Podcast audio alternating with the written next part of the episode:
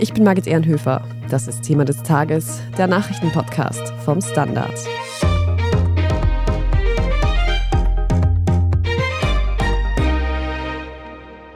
3,6 Milliarden Euro Gewinn. Das konnte die Raiffeisenbank International im vergangenen Jahr erwirtschaften. Was nach einem erfreulichen Geschäftsjahr für das Bankinstitut klingt, hat aber einen äußerst bitteren Beigeschmack. Der Großteil des Geldes stammt nämlich von der russischen Tochterfirma. Denn auch knapp ein Jahr nach Beginn der russischen Invasion in der Ukraine denkt die Raiffeisenbank International, kurz RBI, nicht daran, ihre Geschäfte in Russland zu beenden. Wir sprechen heute darüber, warum Moskau ein so lukrativer Standort für die RBI ist und was Oligarchen damit zu tun haben. Und wir sehen uns an, ob die ganze Causa auch Auswirkungen auf Reihweisenkundinnen in Österreich hat. Renate Graber und Andras Sigitvari aus der Standard Wirtschaftsredaktion. Die Raiffeisenbank International steht ja jetzt schon seit Monaten eigentlich in Kritik, weil sie, anders als es viele andere Unternehmen seit der russischen Invasion in der Ukraine getan haben, ihre Geschäfte in Russland nicht beendet haben. Renate, vielleicht zur Einordnung zum Beginn. Wie sehr ist denn die Raiffeisenbank mit Russland verstrickt? Wie groß ist die RBI in Russland überhaupt? Also aus österreichischer Sicht ist die Raiffeisenbank International mit ihrer Tochter in Moskau natürlich sehr mit Russland verstrickt, weil sie dort eben gute Geschäfte gemacht hat und immer noch macht und im Kriegsjahr, das muss man dazu sagen, besonders gute Geschäfte gemacht hat. Zur Einordnung gefragt, also die Raiffeisenbank in Moskau in Russland, hat 9.500 Mitarbeiter, hat ungefähr 3,2 Milliarden Kunden, nur unter Anführungszeichen 127 Filialen, aber das ist dort halt eben anders. Da hat man dann halt eine besonders große Menge an Kunden in einer Filiale. Und sie hat eine Bilanzsumme von ungefähr 27 Milliarden Euro. Also es ist schon eine ansehnliche Bank, wenn man das so sagen kann. Mhm. Und wann haben diese Geschäfte in Russland überhaupt begonnen? Wann ist Raiffeisen expandiert? Die Raiffeisenbank International, die damals noch Raiffeisen Zentralbank, abgekürzt RZB hieß, die wurden später fusioniert, ist wie alle anderen großen österreichischen Banken schon sehr früh nach Osteuropa gegangen, nämlich nach dem Fall des Eisernen Vorhangs, konkret nach Moskau. Das war 1996 unter dem damaligen Generaldirektor, Vorstandsvorsitzenden Herbert Stepic. Der wurde später genannt so der Cowboy, weil er halt überall in Länder gegangen ist. Also er war sehr mutig bei seiner Expansion, die er mit der Bank gemacht hat. Vielleicht solltest du da unseren Zuhörerinnen und Zuhörern noch ein interessantes Zitat vom Stepic sagen, der, glaube ich, sehr oft Filialen eröffnet hat und recht stolz darauf war. Ja, das stimmt, Andras, da hast du recht. Er hat in jeder Bilanzpressekonferenz den Satz gesagt, wir haben im vorigen Jahr an jedem Tag eine Filiale eröffnet, aber er hat nicht jeden Werktag gemeint, sondern jeden Wochentag. Das ist halt recht groß geworden, das Ding. Es hat sich aber jedenfalls ausgezahlt, wenn man sich die Zahlen anschaut. Diese Woche hat die RBI eben ihre Geschäftszahlen für 2022 präsentiert und Andras Staffelt auf, dass die Bank extrem viel Gewinn gemacht hat. 3,6 Milliarden Euro haben wir eingangs gehört und ein Großteil davon kommt eben aus der russischen Tochterfirma. Warum ist Russland für die RBI so ein lukrativer Standort. Und es ist gar nicht nur Russland, sondern in Osteuropa insgesamt sagen die meisten Banker, dass sich mehr Geld verdienen lässt. Einer der Gründe zum Beispiel ist, dass Bankgebühren oder Gebühren für die Abhebung beim Bankomaten, etwas, was in Österreich eher selten vorkommt oder verböhnt ist oder recht schnell für Aufregung sorgt. Solche Gebühren für essentielle Dienstleistungen sind zum Beispiel in vielen Teilen Osteuropas und auch besonders in Russland gang und gäbe. Also wer da bei einer fremden, nicht bei der eigenen Bank abhebt, muss zahlen, auch für diverseste Überweisungen, wird auch gezahlt. Der Rest ist natürlich, wie halt Banken immer ihr Geld verdienen, nicht, indem sie halt sich billiger refinanzieren und etwas höher verzinste Kredite ausgeben. Das macht die RBI natürlich auch dort ganz gut. Generell ist es insgesamt so, dass Osteuropa und auch Russland deshalb interessanter sind, weil diese Banken dort relativ einen Wachstumsmarkt einfach vorfinden. Also das war wahrscheinlich jetzt nicht mehr so stark der Fall wie nach der Tausendwende, aber sozusagen der Hunger nach Kredit, nach Bankdienstleistungen, auch der Wirtschaftswachstum war lange, lange Zeit einigermaßen größer. Russland, das hat mich dann überrascht zu sehen, in den letzten Jahren ist ja die russische Wirtschaft stagniert, aber zum Beispiel nach der Jahrtausendwende gab es ja da eine Jahre bombastisches Wachstum, wo Russland ja auch schon zur großen Cash-Cow für die RBI geworden ist. Ja, und konkret hat es also jedenfalls der Vorstandsvorsitzende der RIB, Johann Strobel, diese Woche in der Bilanzpressekonferenz, da wurden die vorläufigen Zahlen präsentiert, mit hauptsächlich zwei Faktoren begründet. Er hat gesagt, also der Bank ist sehr viel Geld zugeflossen, das heißt, sie hat mehr Einlagen Und man hört halt, dass sie möglicherweise auch von Kunden anderer Banken profitiert haben, die gewechselt hätten.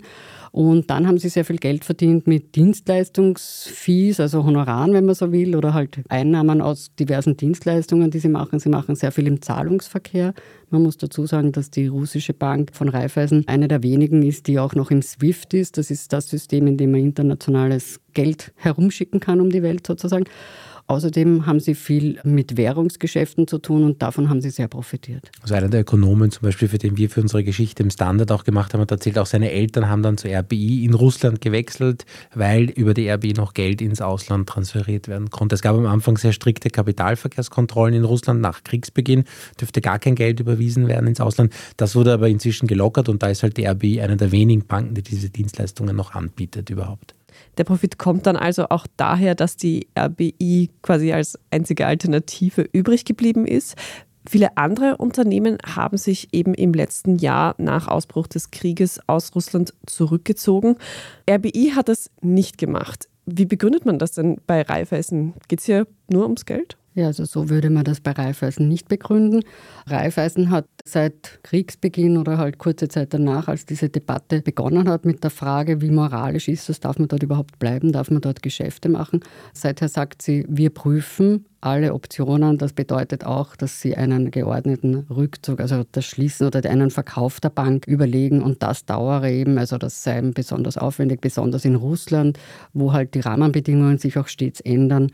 Und es ist auch nicht so leicht, dort eine Bank zu verkaufen. Ich glaube, der Punkt ist auch, dass wenn Sie die Bank verkaufen, weiß ja jeder potenzielle Käufer, dass diese Bank sozusagen mit dem Rücken zur Wand steht, unbedingt dort raus müsste. Das heißt, Sie würden dafür vielleicht sogar nur einen Euro, also de facto nichts bekommen und würden damit natürlich einen großen Verlust auch hinnehmen müssen. Ja, und es gibt Interessenten, das wurde auch erzählt in der Bilanzpressekonferenz, nicht aus dem Westen.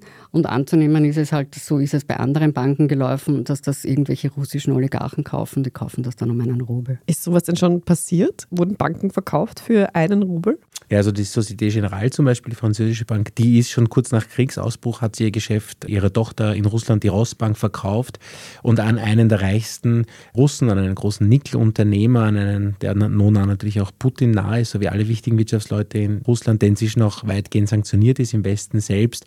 Das ist natürlich auch ein Argument, dass damit eine relativ erfolgreiche Bank wie eben die RBI de facto zum Nulltarif in der Nähe bei kremlnahen Verbündeten landen würde und die hätten dann eine gut funktionierende Bank ohne irgendwas dafür dafür zu zahlen. Das ist natürlich keine allzu positive Aussicht in dieser Hinsicht. Trotz allem bleibt natürlich dieser massive Image-Schaden für die RBI. Ist es eigentlich das erste Mal der Fall, dass die RBI wegen ihrer Russland-Geschäfte in Kritik steht oder gab es das schon vorher mal? Ja, es gab immer wieder in den diversen Panama Papers oder anderen Leaks. Also da gibt es Datenlecks und dann werden halt Kontodaten zum Beispiel bekannt. Und das wird von einem internationalen Journalistinnen und Journalisten Konsortium aufbereitet und da ist Raiffeisen, Raiffeisenbank International immer wieder genannt worden. Also auch wenn sich das die österreichischen Aufseher ansehen, geht es immer wieder um die Geldwäscheprävention. Also das heißt, es gibt schon Strafen für Banken, wenn sie die Prävention gar nicht richtig machen. Da ist Russland immer wieder in die Kritik geraten. Da gibt es etliche Oligarchen, die Konten hatten, die wieder aufgelöst wurden in der Zwischenzeit. Aber da ist die Raiffeisenbank International immer wieder in der Kritik gestanden und hat auch Strafen ausgefasst, wobei diese Strafen dann retourniert wurden, weil das hatte dann Formalgründe. Das Engagement der österreichischen Bank in Osteuropa selber hat natürlich auch immer wieder für, hat jetzt gar nichts mehr mit diesem Krieg zu tun, aber und nicht nur die RBI, aber gab natürlich in der Finanzkrise, da werden sich vielleicht noch manche älteren Zuhörerinnen und Zuhörer erinnern, damals natürlich großen Wirbel, weil RBI und auch Bank Austria sich unter anderem mit Fremdwährungsgeschäften stark engagiert hatten, also in vielen Ländern unter Druck geraten sind, auch wegen ihrer aggressiven Geschäftspraktiken, sage ich jetzt einmal so, also sehr, sehr schnell einfach gewachsen sind und nicht immer auf die Risiken adäquat, würde man jetzt im Nachhinein sagen, Rücksicht genommen wurde. Und kann man das sagen, ob da die Bank mittlerweile mehr darauf achtet, wessen Geld sie verwaltet? Oder könnten da auch jetzt noch zum Beispiel irgendwelche Putin-nahen Oligarchen Gelder aus irgendwelchen dubiosen Geschäften über die Raiffeisenbank International schleusen? Also die Raiffeisenbank International hat jedenfalls in ihrer Compliance, die sie dann auch mit handschriftlicher Unterschrift ihrer Vorstandsmitglieder oder jedenfalls des Vorstandsvorsitzenden und einigen anderen im Geschäftsbericht quasi abgedruckt hat, sehr wohl Konsequenzen gezogen. Das ist natürlich auch, weil die Aufseher auch andere Länder halt ein Augenmerk darauf gelegt haben und das in ihren Fokus genommen haben, hat sie reagiert und sie hat 2021 ihre Portfolien, also das heißt ihre Kundenbeziehungen, ausgemistet, wie damals ein involvierter Banker dem Standard erklärt hat. Das heißt, sie haben sich von vielen Kunden getrennt, sie haben sich von Partnerbanken getrennt. Das macht eine Bank ein Geschäft mit einer anderen Bank und die macht dann Kundengeschäfte. Da ist aber nicht immer ganz klar, wer denn der Kunde ist. Also da ist nicht klar, woher das Geld kommt. Da haben sie ungefähr 180 Partnerbanken rausgeworfen und sie haben sich aus 26 Ländern zurückgezogen. Da sind dann auch Länder dabei wie Kirgistan oder Argentinien. Also das haben sie alles gemacht. Das war im Jahr 2021. Vielleicht will ich da noch einen Punkt anfügen, dass ja bei den Sanktionen mit Russland ja auch, der ganze Westen mit an Bord und vor allem die USA. Das heißt, viele dieser Menschen, die auch Europa zum Beispiel sanktioniert hat, jetzt könnte man sagen, die Europäer, wie ernst nehmen die das und wie wird das dann umgesetzt? Aber als die großen Sanktionsmacher und Durchzieher gelten eigentlich die USA, die im Finanzministerium eine eigene große Einheit beschäftigen, die nur eigentlich damit betraut ist, Gesellschaften oder Personen und eben Banken oder Unternehmen, die mit diesen Personen Geschäfte machen, aufzuspüren und zu bestrafen. Das heißt, wer da zum Beispiel mit Menschen Geschäfte macht, die auf den Sanktionslisten auch der Amerikaner sind, der wird dann natürlich auch in den USA USA entsprechende Strafen aufgebrummt bekommen. Und da, da glaube ich, trauen sich da nicht mehr sehr viele drüber. Mhm. Was wir da, glaube ich, unterm Strich festhalten können und jetzt auch nochmal im Zusammenhang mit dem Krieg, ist, dass das Festhalten an Geschäften mit Russland für die Raiffeisenbank International aus westlicher Perspektive kein gutes Bild abgibt. Wir machen jetzt eine kurze Werbepause und sprechen dann noch darüber, ob denn die Raiffeisenbank mit ihrer Tätigkeit in Russland auch den Krieg in der Ukraine mitfinanziert. Wir sind gleich zurück zurück. Frisst die Inflation mein Erspartes auf? Soll ich mein Geld in Aktien stecken? Und wie funktionieren eigentlich Kryptowährungen? Ich bin Davina Brumbauer. Ich bin Helene Dallinger. Und ich bin Max Leschanz. Im neuen Standard-Podcast Lohnt sich das? sprechen wir über alles rund ums Thema Geld und Geldanlage. Wie man in Aktien investiert, ob der Traum vom Eigenheim noch realistisch ist und was genau hinter einem NFT steckt. Im Gespräch mit ExpertInnen gehen wir jede Woche diesen und vielen weiteren Fragen auf den Grund.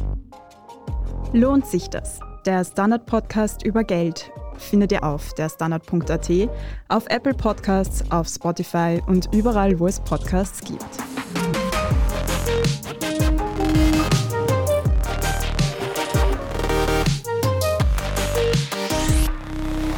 Renate Andrasch, was ich mich da noch frage, das ist eine Menge Geld, die die Raiffeisenbank in Russland liegen hat. Und wenn sie dort tätig ist, muss sie bestimmt auch gewisse Abgaben an den Staat zum Beispiel geben. Finanziert die RBE eigentlich den Krieg in der Ukraine dadurch mit? Also ich würde relativ klar hier Nein sagen. Also die RBI ist natürlich als Bank, sorgt natürlich dafür, dass die russische Wirtschaft insgesamt funktioniert, aber wir haben auch mit Ökonomen gesprochen, die der Ansicht sind, das russische Banken- und Finanzsystem ist inzwischen ausgezeichnet entwickelt, braucht also westliche Banken jetzt nicht mehr, um zu funktionieren, um Kredite zu vergeben. Anders wahrscheinlich als noch in den 90er Jahren. Ist auch im Banken- und Finanzbereich, vielleicht auch das noch erwähnt, hat ja auch Russland sehr, sehr effektiv eigentlich auch gegenreagiert gegen die westlichen Sanktionen. Also die russische Notenbankchefin gilt als Sprichwort so, die Wirtschaftslenker in Russland, die Finanzlenker verstehen mehr von dem Fachwerk als die Generäle, weil sie relativ erfolgreich auch die russische Wirtschaft beschützt haben vor diesen Finanzsanktionen. Also da ist eher die Meinung, auch wenn die RB jetzt weg wäre, würde sich für die russische Wirtschaft dadurch nicht etwas dramatisch ändern. Es wäre vielleicht als BR-Rückschlag für die russische Regierung vielleicht zu werten, wenn eine westliche Bank geht. Und ein anderer wichtiger Punkt ist, dass die RBI, das war ja früher so ein bisschen das Spiel der großen westlichen Banken überall in Osteuropa, dass sie sich billig im Westen, also mit Euro oder Schweizer Franken oder Dollar Geld aufgenommen haben. Dieses Geld haben sie dann wohin auch immer nach Russland, Ungarn, in die Slowakei gebracht und dort teurere Kredite vergeben. Aber das tun eigentlich diese Banken nicht mehr und auch die RBI sagt, sie finanziert sich in Russland gar nicht mehr über ihre Mutter in Österreich. Also da wird kein ausländisches Geld hineingepumpt. Ja, das stimmt und Bankchef Strobe wurde auch gefragt diese Woche, ob man sich denn als Kriegshelfer sieht. Die Ukraine wirft der russischen Tochterbank bzw. der RBI natürlich vor, dass sie Kriegshelfer seien. Sie haben auch Sanktionen ergriffen, zum Beispiel gegen eine russische Leasinggesellschaft, die auch der russischen Bank gehört. Natürlich sagt man in der Erbe immer, sei keine Kriegshelfer und da sagen sie also, diese russische Leasinggesellschaft würde jetzt auch kein Kriegsgerät oder irgendwas finanzieren. Also es seien einfach private Autos, es seien LKWs, es seien Eisenbahnwaggons. Also kann man natürlich auch interpretieren, was die dann machen. Aber natürlich ist es eine Debatte. Vielleicht auch noch ein Punkt, wenn man in diesen Ländern natürlich tätig ist wie Russland, aber es trifft sicher nicht nur auf Russland, sondern auch auf andere Autokratien zu mit problematischen Menschenrechtsverständnis, zum Beispiel China, dann glaube ich, gibt es ohne Zweifel Entscheidungen, die diese Unternehmen dann treffen, dass man sich die Hände auch schmutzig macht, kann man nicht ganz vermeiden. Ein Beispiel nur, die RBI zum Beispiel gibt, weil es bei Gesetz so vorgeschrieben ist, offenbar vergünstigte Kredite an russische Soldaten, also ein Kreditmoratorium. Also die Soldaten müssen ihre Kredite, während sie Dienst tun, nicht zurückzahlen zahlen. Das ist natürlich auch in der Ukraine heftig kritisiert worden und jetzt ganz wertfrei gesprochen führt das natürlich wahrscheinlich für die Banker zu problematischen Abwägungen, wenn man einfach dort ist, auch wenn man nicht auskommt. Ja, eben dieses Moratorium ist gesetzlich vorgeschrieben. So argumentiert man das, aber es gibt es halt. Es ist halt ein Faktum. Mhm. Jetzt habt ihr vorhin schon gesagt, für die Bank selbst wäre es gar nicht so einfach, die Geschäfte dort zu beenden, beziehungsweise nicht besonders lukrativ. Aber würde es denn Russland eigentlich schaden? Das kommt darauf an, in welcher Form das geschieht. Also man kann ja die Bank verkaufen, wir haben ja schon erwähnt, also es gibt Interessenten, die nicht aus dem Westen sind, die möglichst wenig zahlen würden natürlich. Also wenn man die Bank fortführt, billig kauft oder sich schenken lässt oder abpresst, wie auch immer man das dann bezeichnen möchte, dann hat Russland einfach eine super funktionierende und gut aufgestellte Bank, die sie weiter betreiben kann. Ob die dann weiter im SWIFT tätig sein kann, das bleibt dahingestellt. Aber insofern wäre das kein großer Verlust, sondern sie würden was dazu bekommen. Wenn man sie einfach zudreht, zusperrt, schaut es wieder anders aus. Ich würde auch noch sagen, dass die Sanktionen eigentlich des Westens vereinfacht jetzt gesagt, bestanden die aus zwei Schlägen. Der erste war direkt nach Kriegsbeginn, da wurden die russischen Vermögenswerte im Ausland eingefroren. Man hat also versucht, eine Finanzkrise auszulösen in Russland, hat das kurz geschafft, dann hat sich das beruhigt. Und der zweite Weg ist ja den Technologietransfer eigentlich von Technologie, Mikrochips, Flugzeugteilen und und und, also alles, was sozusagen nur oder primär im Westen gebaut wird, zu verhindern. Jetzt mal sehen, wie erfolgreich das ist. Die russische Wirtschaft quasi über lange Sicht, aber das ist auf jeden Fall auf Jahre angesehen Hinsicht technologisch auszuhungern, sodass dann die Industrie, die Unternehmen schwächeln. Und da spielt jetzt die Finanzdienstleistungen keine wahnsinnig große Rolle, wenn es das eh schon im Land gibt und das funktioniert. Also ob das dann RBI oder eine russische Bank ist, ob diese Strategie funktioniert oder nicht, ist da fast gleichgültig aus diesem Aspekt heraus betrachtet. Jetzt haben wir ganz zu Beginn darüber gesprochen, dass dieses russische Geschäft extrem viel Gewinn für die Raiffeisenbank international bringt. Angenommen, die RBI steigt jetzt aus Russland aus oder verkauft die Bank, wären sie überlebensfähig? Also die RBI, wenn man das jetzt bezieht auf die Jahreszahlen 2022, hätte ohne Russland eben ungefähr 2 Milliarden Euro Gewinn weniger. Sie hat ohne Russland und ohne Weißrussland, also alles andere, der RBI hat einen Gewinn erwirtschaftet von ungefähr einer Milliarde, knapp drunter. Vor allem geht es da ums harte Kernkapital. Das ist eine Größe, die in der Bilanz ausgewiesen wird und so eine Art Risikopuffer darstellt. Der wäre ohne diese beiden Banken, ohne Russland und Weißrussland bei 14 Prozent. Derzeit ist er bei 16 Prozent. Also auch das ist mehr als vorgeschrieben. Insofern, also wenn man nur diese Zahlen nimmt, und natürlich betont man das auch bei RBI, wäre die Bank durchaus weiter lebensfähig. Also da darf man auch nicht zündeln mit diesen Begriffen. Was sich manche Hörerinnen und Hörer vielleicht fragen, wir sprechen hier die ganze Zeit über die Raiffeisenbank International. Auch in Österreich sind viele Menschen Kunden der Raiffeisenbank, Privatleute oder auch Unternehmen. Hat denn diese ganze Causa irgendwelche Auswirkungen auf diese Menschen? Nein, also ich denke nicht. Da müssen wir uns also keine Sorgen machen. Gibt es denn eigentlich auch Aspekte, die dafür sprechen, dass die RBI in der jetzigen Situation im Krieg weiter in Russland vertreten ist? Ihr habt vorhin schon SWIFT angesprochen, internationalen Zahlungsverkehr. Wie schaut es da aus? Also der Economist hatte vor einiger Zeit einen recht interessanten Artikel, wo westliche Diplomaten zitiert worden sind, dass es schon ein Interesse gibt, dass ausländische Banken weiter in Russland aktiv sind, weil bestimmte Zahlungsabwicklungen funktionieren müssen. Also ein Beispiel war da der Export von Düngemitteln oder Getreide Getreide geht ja aus Russland weiter, gar nicht immer nach Europa so wichtig, aber zum Beispiel nach Afrika. Das funktioniert dann oft über den Hafen von Rotterdam, da müssen Hafengebühren und so weiter bezahlt werden und dafür bräuchte es dann Geldströme, die von russischen Banken an das Ausland gehen und da muss, wie Renate ja schon erwähnt hat, über SWIFT funktioniert das, das heißt, ohne den geht das nicht oder nur sehr, sehr langsam. Das heißt, dass der Westen schon ein Interesse auch hat, dass Banken aktiv sind, jetzt fair to be, ob das jetzt eine Unicredit macht oder eine Raiffeisen oder andere ausländische Bank ist dann, also es müsste auch nicht die Raiffeisen sein. Fast ein Jahr hat sich die RBI mittlerweile, ich sage jetzt mal, Bedenkzeit genommen, wie sie mit dieser Situation umgehen wollen, wie sie das lösen wollen. Renate Andrasch, was meint ihr? Wie geht es jetzt weiter? Wird die RBI ihre Russlandgeschäfte beenden? Gibt es eine Kompromisslösung, die moralisch vertretbar ist, ohne dass man sich ganz aus Russland zurückzieht? Wie seht ihr das? Also ich glaube, das wäre Kaffeesud lesen oder Hellseherei. Leider bin ich mit dieser Gabe nicht ausgestattet, also noch eher Kaffeesud lesen dann. Das kann im Moment, glaube ich, noch niemand sagen. Also manche argumentieren ja auch, Raiffeisen wartet jetzt ab und hat darauf gehofft, dass der Krieg vorbei ist. Das heißt, sie wollen es aussitzen. Wie man sieht, enden die Debatten nicht. Die werden auch nicht so schnell enden, weil es ja da auch große Interessen gibt, darüber zu reden und das Thema weiterhin, wie soll ich sagen, am Köcheln zu halten oder jedenfalls weiter zu thematisieren. Also schnell wird das nicht gehen.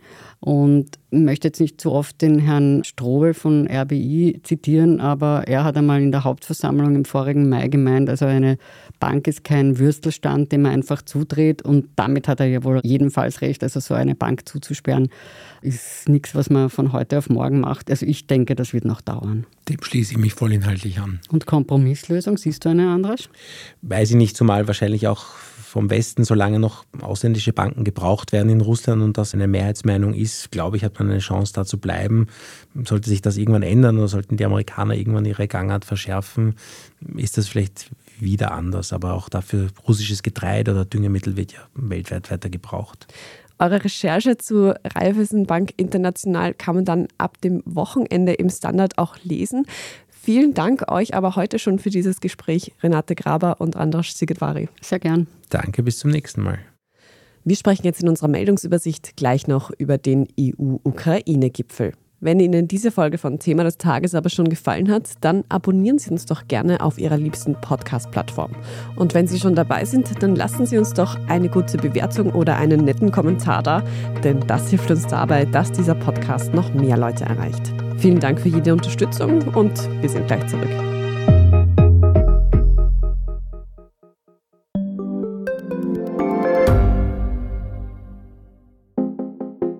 Eine offene Beziehung. Wie funktioniert das? Und wie sieht eigentlich die Arbeit einer Domina aus? Was erlebt ein Arzt in einer Eifersuchtsklinik?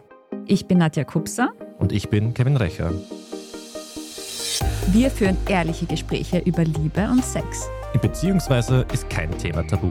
Jeden zweiten Samstag eine neue Folge. Überall, wo es Podcasts gibt.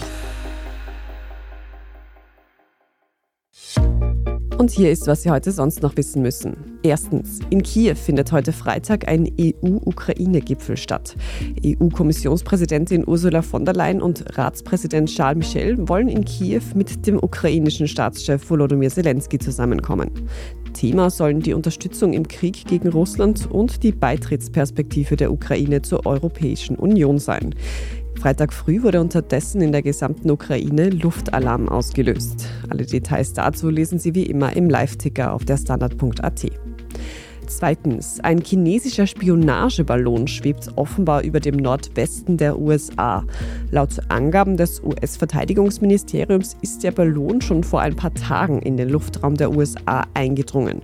Vermutet wird, dass der Ballon hochsensible Atomwaffenstützpunkte auskundschaften soll. Das Flugobjekt soll nun intensiv beobachtet werden. Ein möglicher Abschuss wurde aber bereits ausgeschlossen. Und drittens, stellen Sie sich vor, Sie besitzen ein Ölgemälde, ein Erbstück, von dem Sie nicht wissen, wie viel dieses überhaupt wert ist. In so einem Fall kann man in Österreich bei Servus TV vorbeischauen, genauer gesagt bei der Sendung Bares für Rares. Dort lassen Sie dann von angeblichen Expertinnen das gute Stück schätzen und bekommen für das Gemälde 550 Euro. Ein paar Monate später taucht dann genau dieses Bild in einem Auktionshaus wieder auf und wird dort für satte 40.000 Euro versteigert. Genau das ist einem Gemeindebediensteten aus Niederösterreich passiert. Er nimmt es aber sehr gelassen, es sei eben Pech gewesen. Die Details dazu und warum dieses Gemälde auf einmal so viel mehr wert war, lesen Sie auf der Standard.at. Dort finden Sie auch alles weitere zum aktuellen Weltgeschehen. Und wenn Sie zum Wochenendstart noch weiter Podcasts hören wollen, dann kann ich Ihnen die neue Folge unseres Schwester-Podcasts Edition Zukunft ans Herz legen. Dort geht es diesmal darum, wie denn der Wald der Zukunft aussehen könnte. Falls Sie noch Anmerkungen oder Feedback für uns haben, dann schicken Sie diese gerne an podcast.derstandard.at. Und wenn Sie Thema des Tages und unsere journalistische Arbeit hier beim Standard unterstützen möchten, dann können Sie das zum Beispiel tun, indem Sie für Ihren Standard-Abo bezahlen. Oder wenn Sie diesen Podcast über Apple Podcasts hören, dann können Sie dort auch für ein Premium-Abo bezahlen und Thema des Tages ganz ohne Werbung hören. Und ein letztes Mal darf ich Sie noch auffordern, Thema des Tages für den Ö3 Podcast Award zu nominieren. Das geht nämlich noch bis 5. Februar.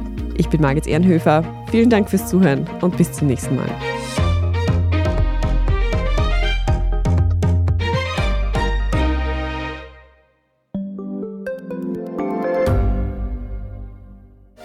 Bin die Franziska Ich bin der Martin. und wir wollen besser leben. Lohnt sich 10.000 Schritte zu gehen jeden Tag? Ist das Großraumbüro wirklich so schlecht wie sein Ruf? Spoiler, ja. Bringt's was, Intervall zu fasten? Wir fragen die, die es wirklich wissen und probieren es auch gleich selber aus. Bei Besser Leben, jeden Donnerstag eine neue Folge.